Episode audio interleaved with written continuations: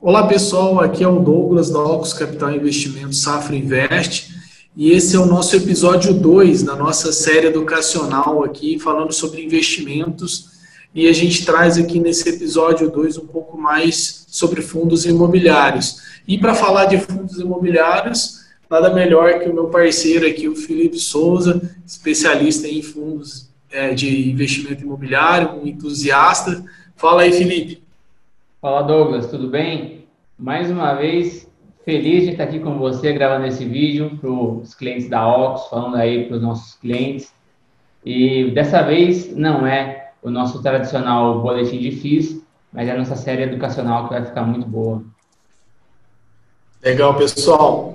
Então, sem mais delongas, bora para a vinheta.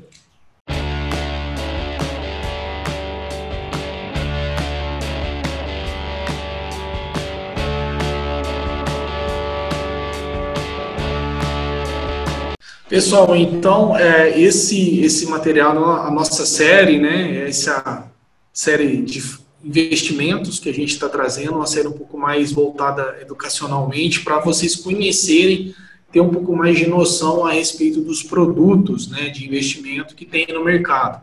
E essa primeira série a gente está trazendo, então, informações a respeito dos fundos de investimento imobiliário. A gente já fez o episódio 1, que a gente explanou um pouquinho mais sobre como que é um fundo ele é constituído, legislação e tudo mais. E agora, nesse episódio 2, a gente vai avançar um pouquinho aqui no, nos produtos, tá? Ah, nesse episódio 2, então, a gente vai falar um pouquinho das vantagens de se investir em fundos imobiliários, o ciclo de mercado, né, como que funciona o ciclo de mercado dentro do fundo imobiliário, os riscos que estão envolvidos aí, no mercado, no produto e por aí vai. E, por último, quatro, onde encontrar as informações oficiais sobre FIIs. Então, a gente traz aqui três fontes básicas, né, para não ficar muito difícil para vocês. O próprio site da B3, primeiramente, depois uma parte de documentos aqui e, por fim, o site da gestora, certo? Então, vamos lá comparativo com o imóvel físico. Então aqui a gente vai fazer uma tabelinha, fica até mais fácil de visualizar, é, falando uma relação entre fundos imobiliários e o teu imóvel aí, né? O imóvel físico que o pessoal tem, tem mais, conhece mais, né? Brasileiro, de certa forma, traz isso na, na, na natureza de investimento, o imóvel físico. Então vamos comparar esses dois, tá? Então a gente traz aqui no comparativo Primeiro, investimento inicial. O fundo imobiliário, ele normalmente é o investimento inicial mais baixo, tá? comparado com o imóvel, que é um investimento normalmente um valor mais alto. Dificilmente você vai comprar um imóvel com 100 reais, né? ou com 200 que seja. Já um fundo imobiliário, por ele ter as cotas negociadas na B3, né, na Bolsa de Valores, você consegue comprar cotas aí a partir de 100 reais quando um fundo inaugura. Tem fundos mais baratos, né? fundos de 10 reais, 4 reais, 50 reais, por aí vai. Então, financeiramente, é mais viável você adquirir um fundo imobiliário, um investimento muito mais baixo do que o imóvel, né, Felipe? Muito mais baixo. Você pega para ver um imóvel aí hoje, é difícil encontrar um imóvel por menos de 200 mil reais e como você bem falou, uma cota de um FII você acessa em média aí por 100 reais. A maioria dos IPOs estão na casa de 100 reais, a maioria das cotas de início estão em 100 reais. Tem algumas exceções, como você falou, é, abaixo de 10 reais, inclusive. É, a gente tem de 10 reais, de 50, 50 é o caso divino, é, 10 reais MXRF, é, abaixo de 10 reais a gente tem CARI 11, a gente tem o Flama 11, assim, a gente tem é, cotas para todos os bolsos. Legal. E para continuar aqui também tem a questão do ITBI. O ITBI é aquele imposto de transação de bens, de imóveis, né? É a parte de registro. Então, no fundo imobiliário, você não tem a necessidade de registrar o imóvel no seu nome, né? Não tem a necessidade de recolher esse imposto TBI. Imagina se tivesse que recolher o imposto por um imóvel ali que tem, num fundo imobiliário que tem 70 imóveis, né? seria é, quase inviável. Então, não há necessidade do recolhimento desse imposto e nem do registro do ativo em cartório. Já o fundo imobiliário, você, o ativo físico, né, o imóvel, você tem que fazer isso, né? É... Algum comentário, Felipe? Aqui Na verdade, assim, fazer só um comentário rapidinho. O ITBI, o registro, ele é pago pelo fundo e dividido entre todos os cotistas, mas fica tão barato individualmente para cada cotista que esse peso na cota acaba sendo mínimo. Agora, num imóvel, você tem que arcar sozinho com todo o custo.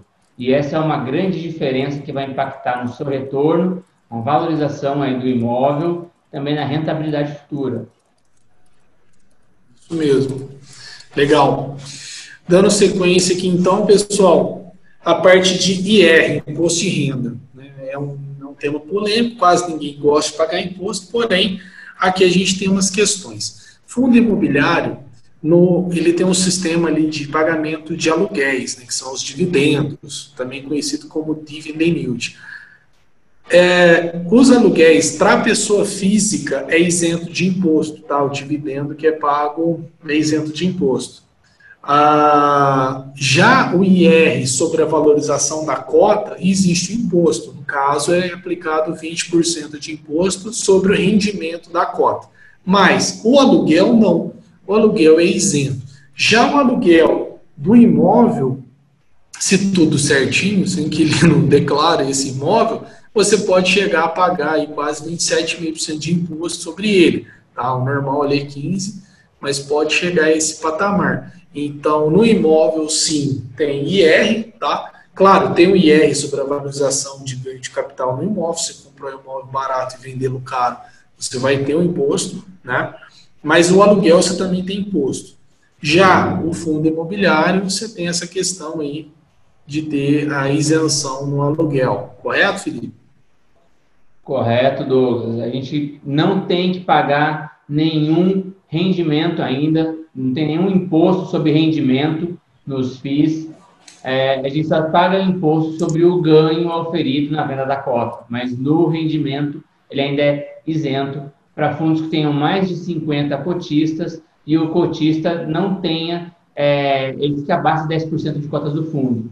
Mas também que tem fundos de patrimônio já bilionário. É muito difícil ter 10% dele com uma pessoa física. Então, ou seja, a maioria das pessoas tem isenção de rendimentos. Legal, bacana.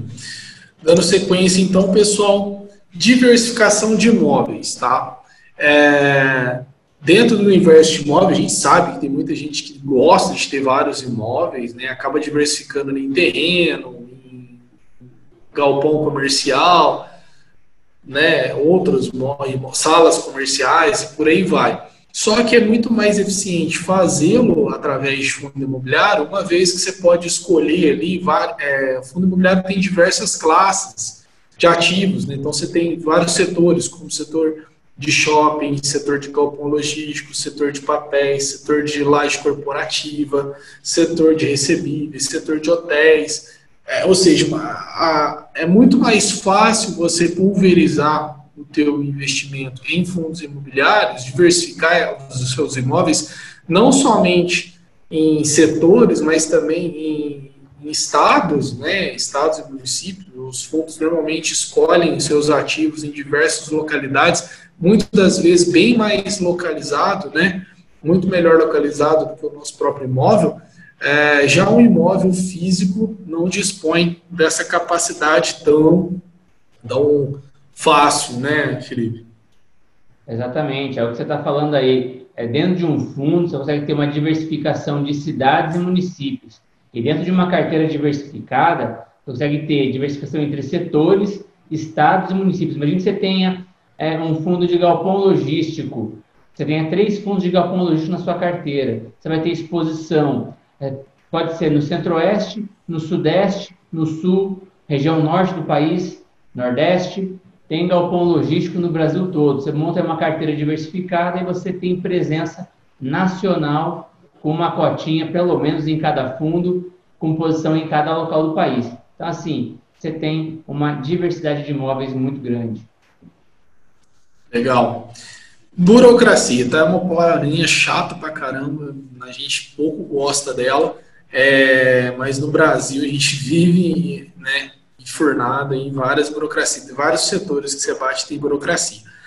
Mas, nos fundos imobiliários, isso para o investidor, pessoa física, é bem menor, tá? É mais baixa a burocracia em fundo imobiliário, uma vez que você só precisa ter uma conta corrente né, numa corretora, tendo o seu cadastro na B3, você consegue comprar cotas, consegue tanto comprar quanto vender cotas, participar de IPOs, é, de ofertas públicas. Então, assim, o nível de burocracia é bem menor, bem menor mesmo. Já no imóvel, totalmente oposto, né? Você tem o imposto, o registro, né? cartório, muitas vezes corretor de imóvel e por aí vai.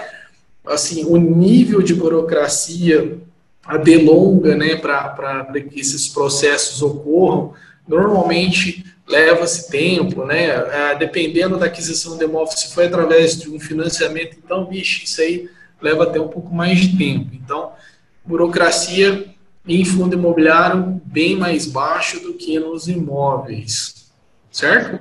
Você comprar um fundo, qual que é a burocracia que o investidor vai ter? No máximo, abrir conta na corretora que ele faz pelo Exato. celular, tirando foto do documento e fazendo uma selfie para se mostrar. Pronto. Exatamente. Se ele já tem conta aberta aí no Safra, se ele já é cliente da Ocus, ele já consegue fazer com uma facilidade enorme aí, através do, do smartphone dele ali, acessando o app da corretora, enviando ordem de compra. É praticamente zero essa burocracia. Exatamente, bem mais facilitado também quando o processo cai com a gente aqui para ajudar vocês. Pessoal, dando sequência aqui, ó, gestão profissional, tá? É uma palavrinha bem interessante, gestão profissional. Ah, a gente pega, assim, muitos investidores nossos que têm ah, uma, uma grande quantidade em imóveis, né, da sua carteira, e eles relatam para a gente a dificuldade que é gerir, muitas das vezes, o patrimônio eles têm que criar uma imobiliária própria, tem que ter corretor, receber aluguel. Ou seja, é, é bem. É, já puxei para o outro lado, ali comecei pelo lado do imóvel físico, né? É bem mais complexo essa gestão e trabalhosa. A gente sabe que é, né? Ficar correndo atrás de inquilino, o inquilino não paga, você tem que tirar ele de lá, correr atrás de justiça, né? Enfim, é, não é nada fácil a vida de quem tem imóveis físicos tomar todas as, as os cuidados ali na gestão profissional desse é, dos seus imóveis. Já em fundo imobiliário você tem um gestor, o um cara que vai cuidar da alocação dos recursos do fundo imobiliário, ele que compra os ativos, que escolhe, ele que faz toda a gestão no caso se o inquilino vai sair, ele já pensa no próximo, vai buscar um próximo inquilino. Se alguém ficou inadimplente, ele dá um jeito de. Existem ferramentas dentro do, do fundo, da estrutura do fundo imobiliário que amenizam esse impacto. É, são contratos normalmente que o gestor faz com os fundos atípicos, né? são contratos fortes, aqueles contratos com vencimento para 10, 15 anos. No caso, se o inquilino sair, ele recebe isso adiantado. Então, é muito mais fácil estar lidando só com pessoa jurídica, na sua grande maioria, os fundos imobiliários lidam com PJ, diferente do seu imóvel físico, que está lidando com pessoa física. É bem mais. É, tem que tomar muito mais cuidados, né? É cercado ali de uma legislação que protege a pessoa física. Então, é diferente o, o modus operandi através do fundo imobiliário, né, Felipe?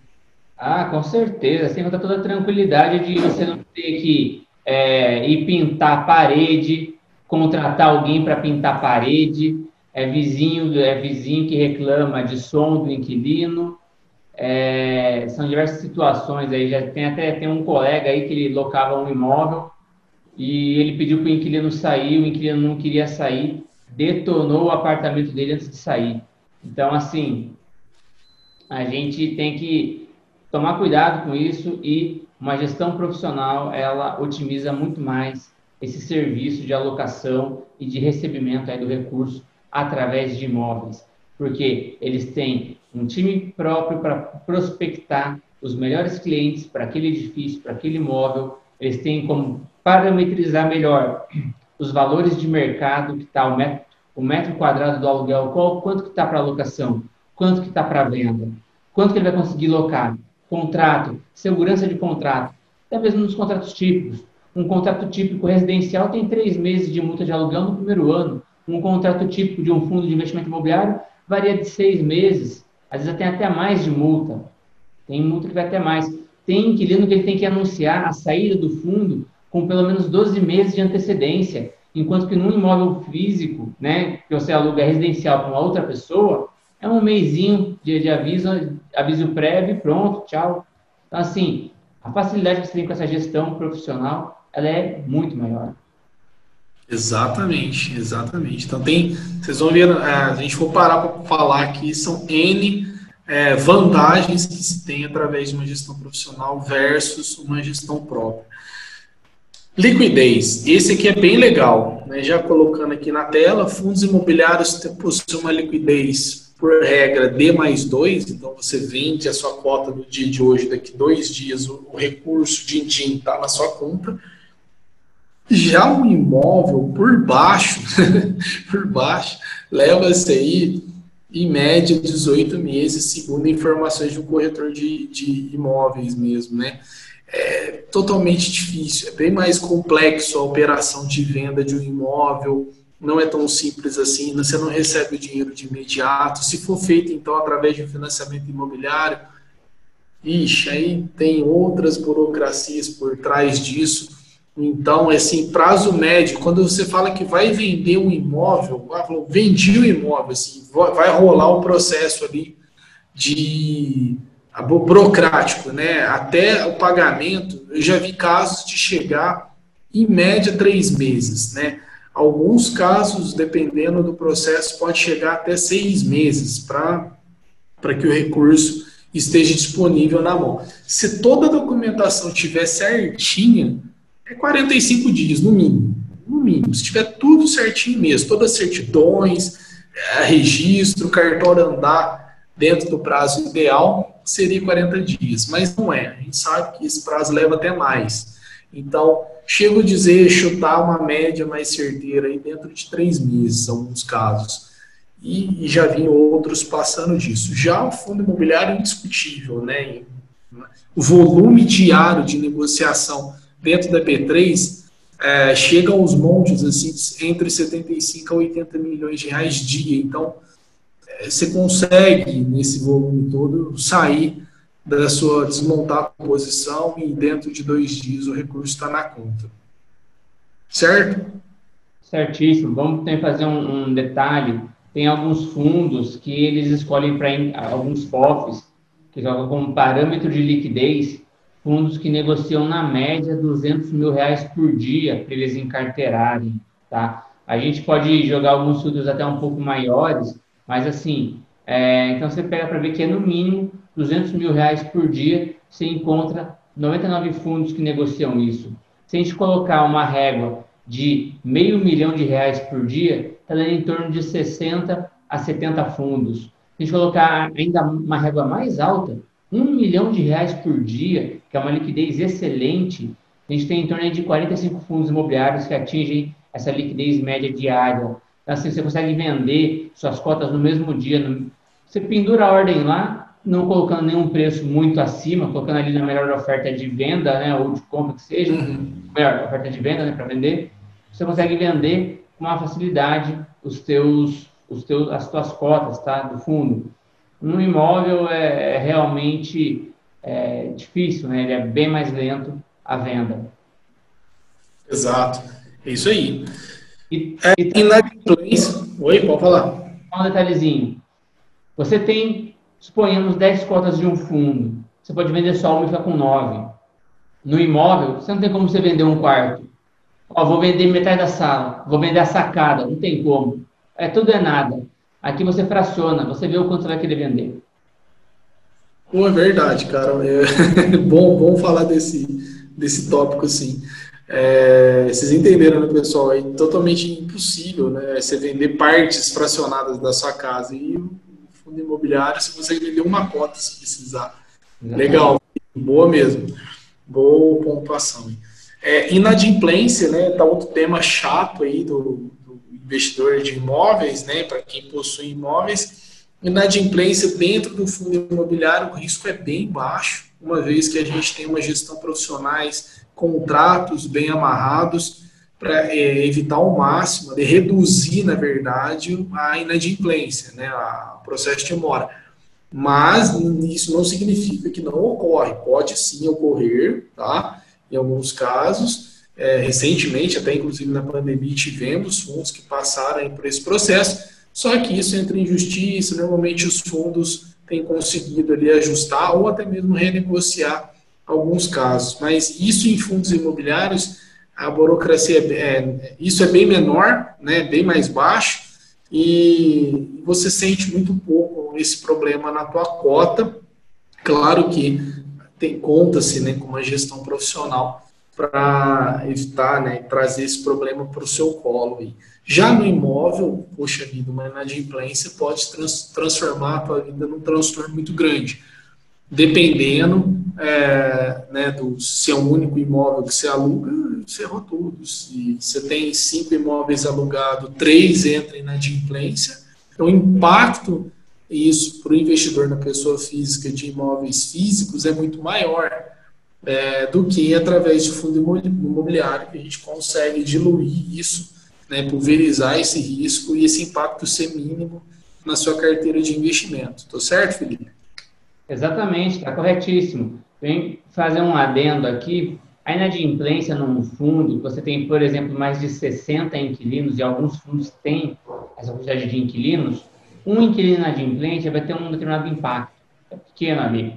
Agora, no seu imóvel, que é um único inquilino, se ele deixar vago aquilo lá, ou se ele deixar, se ele ficar sem pagar, você vai ver a dor de cabeça que é, a sua receita cai a zero no mês seguinte enquanto num fundo não. Agora, imagine uma carteira diversificada. Vamos pensar o seguinte: um filtro que a gente usa aqui na Ox para conversar entre é, fundos de investimento imobiliário, a gente vai externar agora para o público. São só, é, é, só, não é o segredo, não é o pulo do gato, é só um comentáriozinho aqui que a gente passa, que é o quê? Fundos de galpões logísticos, a gente gosta de olhar fundos que tenham mais de cinco galpões, pelo menos, tá? Às vezes a gente pode abrir uma exceção, mas a regra são cinco galpões por fundo e lajes corporativas pelo menos quatro imóveis. Você imagina, você vai colocar no seu portfólio dois fundos de laje, dois fundos de galpões. Então, você está levando aí pelo menos 10 imóveis de lajes, são cinco que a gente acaba olhando, e é, de galpões são pelo menos oito imóveis. Então, assim, em quatro fundos você vai ter pelo menos 18 imóveis, ou a fração, né? Você vai estar exposto a 18 imóveis com um grupo enorme de inquilinos aí. Então, assim, a diversificação, se um inquilino fica inadimplente, o impacto daquela inadimplência na sua carteira vai ser baixíssimo, vai ser mínimo. Agora, num imóvel, num imóvel, se você tem uma família que está ali ocupando, ou seja, até uma pessoa só, ela fica inadimplente, ou ela dá uma vacância, ela sai, a sua renda vai a zero fundos imobiliários numa carteira diversificada em ativos que são multimóveis e multiinquilinos, isso dificilmente vai acontecer. Assim, é uma tranquilidade maior que o investidor tem. Show de bola, isso mesmo, Felipe. Dando sequência, o último, diversificação em locatários. Né? Já pegando esse gancho aí que o Felipe falou, no finalzinho, né, os multi-imóveis e multi-inquilinos, é onde você tem uma diversificação até maior né? No fundo imobiliário é possível você ter um prédio, né, uma laje corporativa ali com dezenas de, de locatários distintos. Hoje tem, é, inclusive, galpões logísticos, que são multimodais, que eles falam, né? Onde você tem é, dentro de um pátio de galpão logístico diversos outros inquilinos utilizando a estrutura. Então, isso é bem mais factível através de fundos imobiliários, né, diversificação, e não significa que o imóvel físico não tenha, né? É possível sim, a pessoa que tem um dono de um prédio, né, dona de um, de um pátio aí é, de, de galpões, a pessoa consegue ter essa diversificação. A gente sabe que isso já é, né, para quem tem um poder aquisitivo muito grande. O normal é não se ver tanto, né? A pessoa vai ter essa diversificação, mas dependendo da quantidade de, imóveis que ela tem, cada, cada imóvel está sendo locado por um inquilino, mas não na mesma proporção que um fundo imobiliário consegue. A gente sabe que o fundo imobiliário consegue isso com muito mais potencial do que a gente através do nosso imóvel físico. Certo? Certíssimo. Eu estou olhando aqui um exemplo, é, o fundo HGRE, ele tem 22 imóveis no portfólio, participação em 22 imóveis. Então, assim, é, ele, ele não informa aqui no relatório a quantidade de, inquilinos que ele tem, tá? mas são diversos inquilinos, aí você começa a ver é, vencimento de contrato, visão de contrato, tudo bem escalonado, é bem dividido, índice de reajuste ou é IGP ou é IPCA, coisa que se você tiver um único imóvel você não vai conseguir, você vai ter, aí eu estou me faltando que é uma residência, tá? Você vai ter um inquilino, você vai, ajustar o quê? No IGPM ou no IPCA, geralmente é no IGPM que eles fazem o reajuste. Também tem um outro detalhe, IGPM ele explodiu, ele subiu muito nesses últimos 12 meses. Eu duvido que a maioria dos inquilinos que façam locação residencial para uma família consigam repassar os 18% de GPM que tem. Eu falo porque eu já tive um imóvel que eu locava e durante a crise aí é, do final do governo da Dilma, começo do governo Temer, a gente, eu não dava é, reajuste de aluguel porque não tinha como dar, porque o inquilino não suportava. Enquanto nos FIIs isso acontecia. Você pode, tudo bem, não repassar todo o valor do, do aluguel. Às vezes também o próprio inquilino, ele, mesmo sendo uma empresa, ele pode apresentar uma dificuldade contábil de manter fluxo de pagamento, ele externa isso para o gestor. Se, se o gestor vê que realmente faz sentido, ele não repassa todo o indexador ali, tá? Em algumas exceções. Agora, para uma família, você que tem um imóvel, uma casinha de aluguel e está querendo passar para alguém isso daí, você não repassa esse indexador no montante total para o seu inquilino. Se você repassar, você perde o inquilino.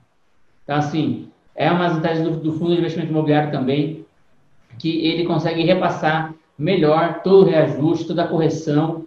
Ele tem um poder de força de negociação muito maior também com o inquilino, coisa que nós, pessoas físicas, não temos ao negociar com outras pessoas físicas.